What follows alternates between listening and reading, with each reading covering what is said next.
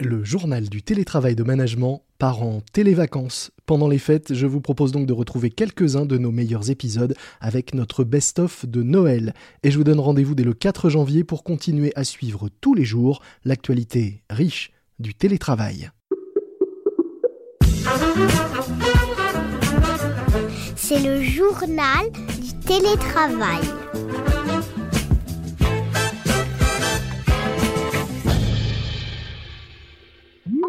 Aujourd'hui, j'ai le plaisir d'accueillir Jean Pralon, professeur en RH digital et gestion des carrières et directeur de la chaire compétences, employabilité et décision RH au sein de l'EM Normandie, une école de commerce implantée à Caen, Le Havre, Paris, Oxford et Dublin.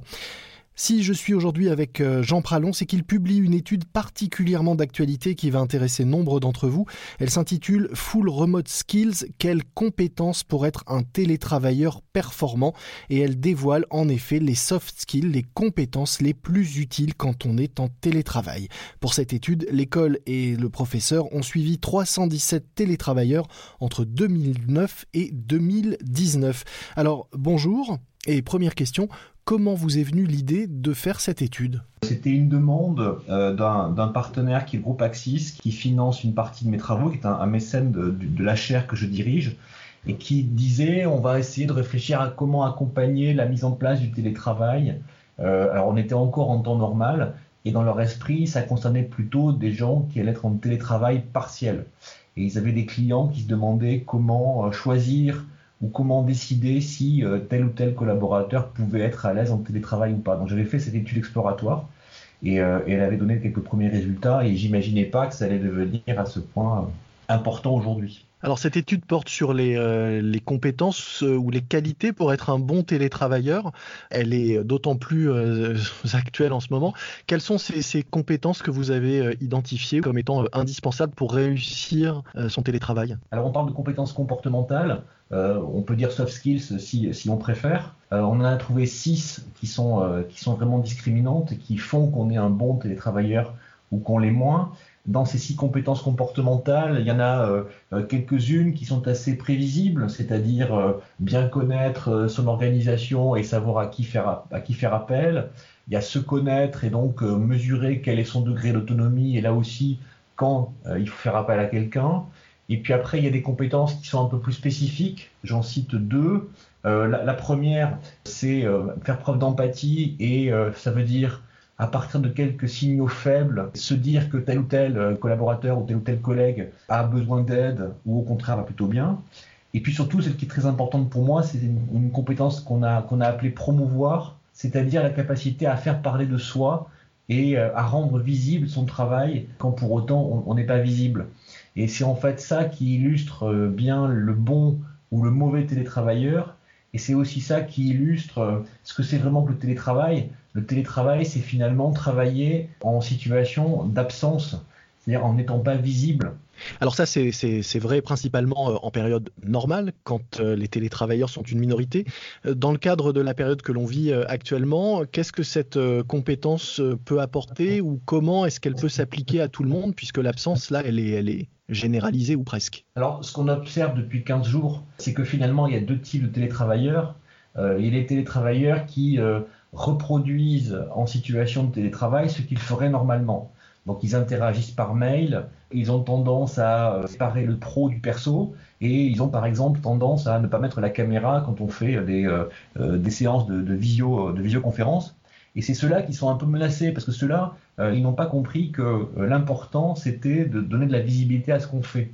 Et l'autre groupe de télétravailleurs, c'est plutôt ceux qui, au contraire, euh, multiplient les canaux de communication, utilisent leur téléphone, utilisent le mail, et euh, quand on est en téléconférence, mettre la caméra de façon à ce qu'on voit quel est leur contexte de, travail, et y compris les contraintes dans lesquelles ils se, situent.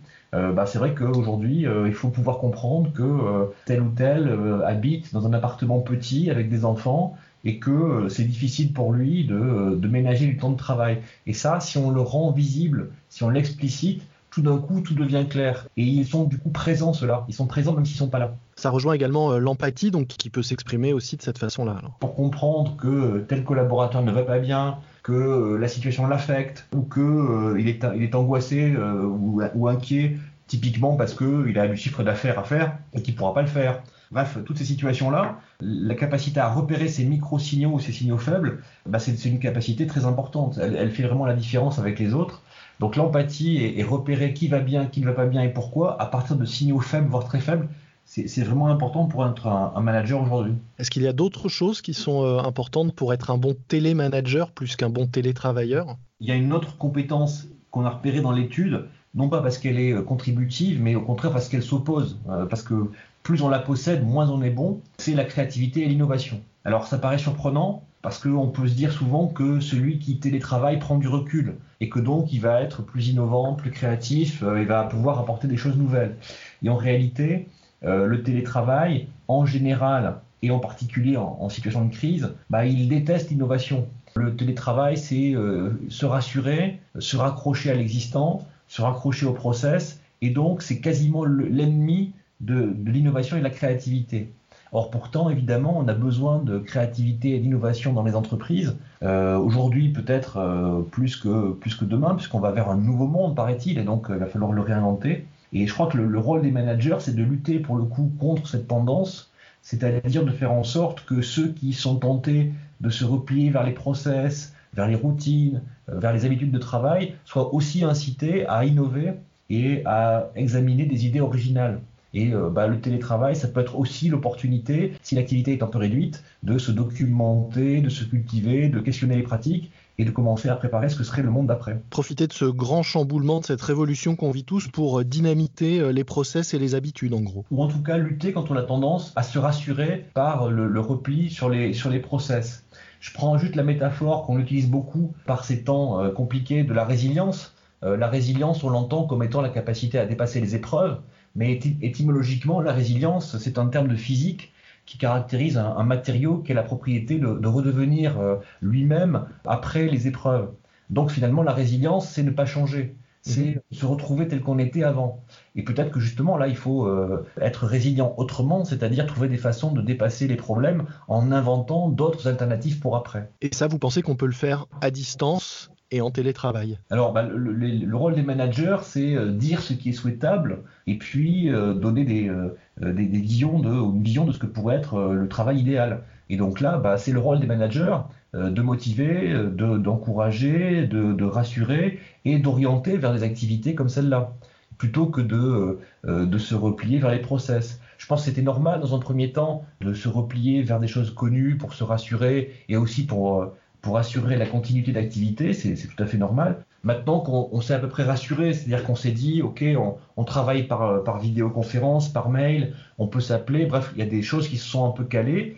Euh, il ne faudrait pas que ce calage-là se fasse uniquement dans le respect des process classiques. Il faut aussi donner des opportunités de faire des choses originales. Alors on a vu quelles étaient les compétences comportementales euh, utiles au télétravail. Quelles sont euh, à l'inverse celles qui peuvent être nuisibles? On a vu être trop peut-être respectueux des, process ou trop dans la routine et l'habitude. Est-ce qu'il y a d'autres choses qui peuvent être un frein à un télétravail de qualité ou réussi? La centration excessive sur les process, c'est très bien pour être un télétravailleur bien vu. C'est montrer qu'on respecte l'entreprise et ses routines et qu'on assure la continuité. Pour autant, euh, il faut que les managers prennent la distance par rapport à ça. en fait, si on, le dit autrement, le risque, c'est que soit perçus comme étant des très bons et des, personnes révélées par le télétravail, des gens qui savent rendre visible leur activité et rendre visible que ce qu'ils font, c'est bien les process, c'est bien ce qui est la routine. Euh, et là, il faut que les managers soient vigilants pour justement donner de la place à tout le monde, y compris à ceux qui font un peu autre chose, et, euh, donner de la visibilité à, tous les collaborateurs, indépendamment de ceux qui ont une capacité spontanée à se mettre en scène.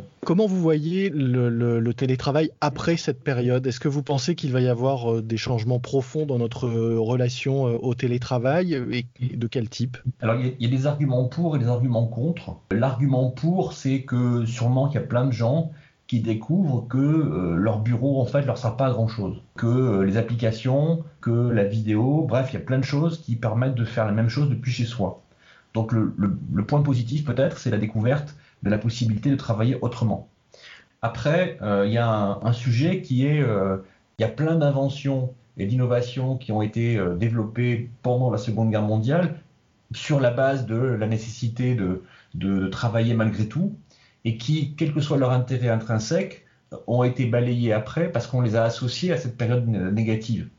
Et peut-être que le télétravail va subir le même sort, c'est-à-dire que plutôt que d'être euh, quelque chose qui pourrait intéresser tout le monde et qu'on pourrait choisir pour des raisons plus objectives, euh, ça pourrait être quelque chose qui, est, qui va être euh, rejeté comme étant le stigmate d'une époque négative. Qu'est-ce qu'on peut faire pour éviter cet effet Alors d'abord, je ne suis pas sûr que le, télétravail soit une bénédiction pour tout le monde. Hein. C'est-à-dire que je pense que quand même le, la, morale de l'étude, c'est quand même qu'il y a des, gagnants du télétravail et il y a des perdants du télétravail. Tout comme d'ailleurs avant euh, le début de la crise, il y avait des gens qui étaient en télétravail complet pour des raisons très positives et c'était un cadeau qu'on leur faisait qui venait euh, célébrer euh, leur employabilité, leur, leur attractivité. Et puis il y a des gens qui étaient en télétravail parce que finalement, on pouvait très bien se passer de leur présence physique. Donc il y a des gagnants et des perdants. il y a, de la vigilance à avoir pour faire en sorte que euh, ceux qui s'en sortent bien soient ceux euh, qu'on a pu accompagner et que, le, télétravail euh, ne, relègue pas des gens qui sinon auraient été tout à fait de, bons collaborateurs. Donc c'est pas forcément une bénédiction en soi.